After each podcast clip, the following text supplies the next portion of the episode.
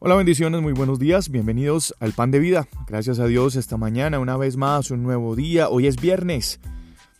Se está terminando una semana y es una semana que ha sido llena de bendiciones, llena de la misericordia del Señor. Pero la buena noticia es que hoy esa misma misericordia del Señor que ya disfrutamos días anteriores es nueva.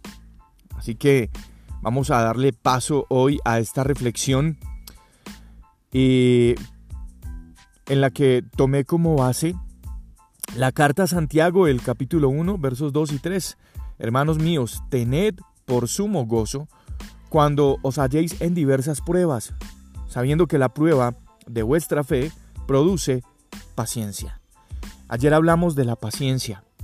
Hoy vamos a seguir por aquí mirando qué nos dice la palabra del Señor, que nos trae el pan de vida con respecto de la paciencia y sobre todo por la fe.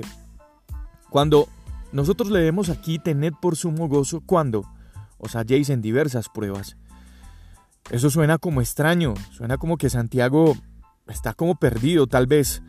¿Cómo pueden eh, tal vez estas palabras cobrar sentido si las pruebas y el gozo no encajan entre sí, son opuestas?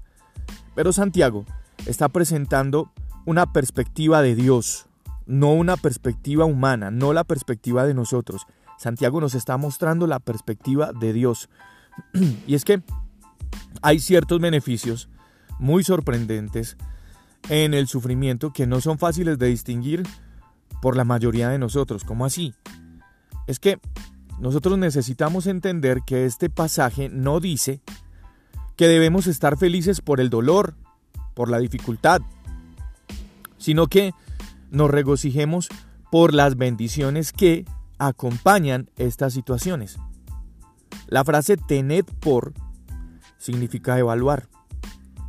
Y cuando nosotros estamos evaluando las dificultades, las adversidades, cuando nosotros estamos evaluando todas estas situaciones, em, las miramos como humanamente las pruebas nos, nos afectan, nos duelen pero desde el punto de vista del Señor nos ayudan. Nosotros nos podemos regocijar en ciertas situaciones difíciles, pues por los resultados. Y es que para gozarnos en las pruebas, es necesario entender el propósito para el cual Dios las creó. No importa cuál sea el origen de ellas, podemos saber que el Señor quiere usarlas para poner a prueba nuestra fe y producir en nosotros paciencia y sobre todo madurez espiritual.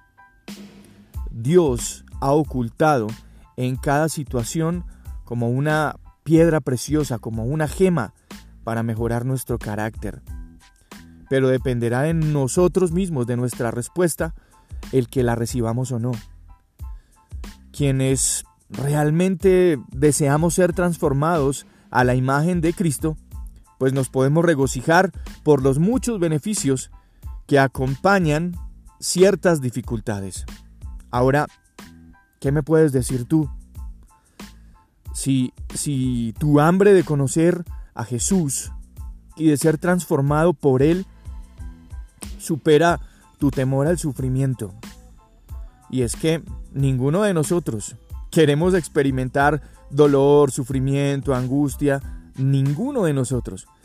Pero ya que es una realidad inevitable, ¿por qué no responder de una manera que produzca beneficios eternos para nosotros? Así es que, en la misma tónica de la paciencia y de la fe, tenemos que evaluar cada situación y tomarnos de la mano junto con Santiago para declarar esta palabra. Tened por sumo gozo cuando os halléis en diversas pruebas, sabiendo que la prueba de vuestra fe produce paciencia. Yo soy Juan Carlos Piedraíta y este es el pan de vida. Un abrazo, todas las bendiciones del Señor Jesús para cada uno de ustedes. Cuídense mucho como siempre.